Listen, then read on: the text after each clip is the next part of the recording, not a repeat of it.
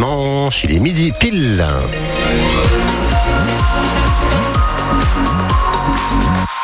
Les infos avec Elodie Touchet. Bonjour. Bonjour Eric, bonjour à tous. La seule difficulté de circulation à vous signaler, c'est sur la route de Lisieux en direction de Caen.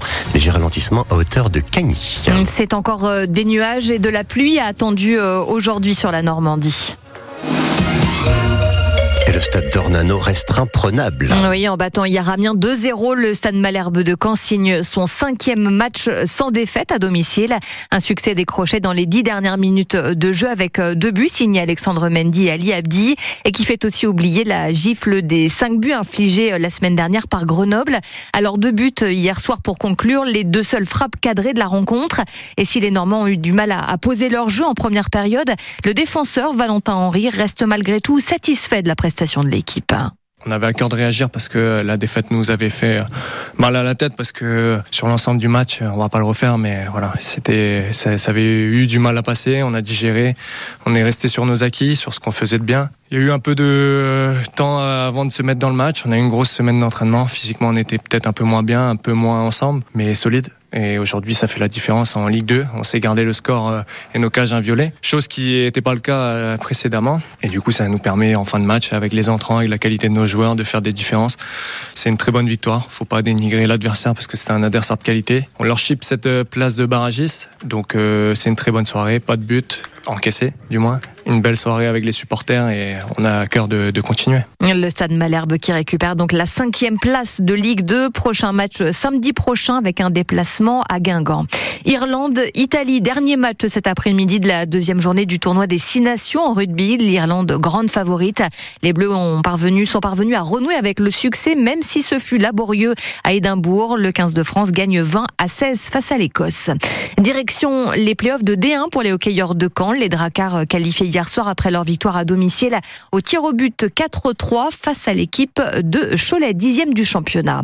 En sport automobile, la victoire de Pierre Rag au rallye des routes du Nord disputé le long des frontières franco-belges.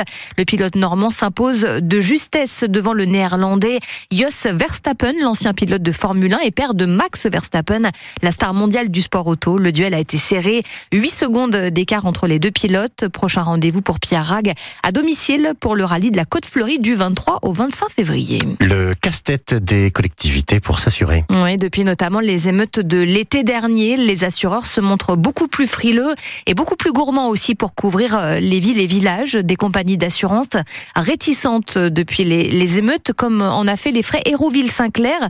Son pôle animation et jeunesse a en partie brûlé en juillet dernier. Résultat, une seule assurance a accepté de signer un contrat avec la ville, mais en doublant ses tarifs et en imposant des conditions aberrantes, dénonce le maire Rodolphe Thomas sur le territoire d'Hérouville.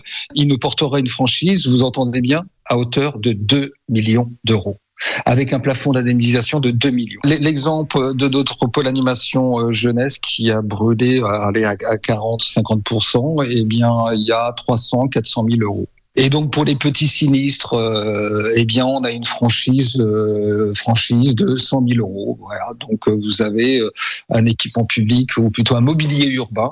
Eh bien on ne sera pas remboursé avec une franchise aussi importante de 100 000 euros. Donc c'est c'est ubuesque, c'est hallucinant. L'avenir budgétaire est incertain, mais les couvertures d'indemnisation risquent de mettre en péril beaucoup de, de villes en grande grande difficulté financière Rodolphe Thomas, le maire d'Hérouville-Saint-Clair.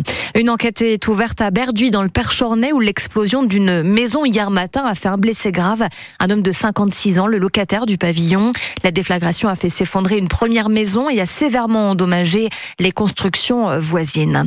Le ministre de l'Intérieur, Gérald Darmanin, annonce la fin du droit du sol à Mayotte. Il ne sera plus possible de devenir français si on n'est pas soi-même enfant de parents français. Le 101e département français confrontée à une grave crise migratoire. L'île de l'océan Indien est paralysée depuis fin janvier par des blocages et des barrages routiers installés par des habitants qui protestent contre l'insécurité et l'immigration incontrôlée. L'hôpital d'Armentières dans le Nord, victime d'une cyberattaque la nuit dernière. Les pirates demandent une rançon. Le service des urgences de l'hôpital est fermé du coup pour les 24 prochaines heures. Les patients redirigés dans d'autres hôpitaux. Question maintenant, avoir une voiture électrique vaut-il toujours le coup? Mais est-ce que c'est c'est encore intéressant alors que les prix de l'électricité ont encore augmenté au 1er février de près de 10% pour le tarif heure pleine, heure creuse et de 8,6% pour le tarif de base. Alors forcément, Pierre Pilet, recharger sa voiture à la maison, eh bien ça coûte plus cher. Le coût de recharge d'un véhicule électrique varie désormais de 2,50 euros à 10,60 euros pour 100 km. C'est le constat de l'entreprise Covoltis qui installe des bornes notamment chez les particuliers.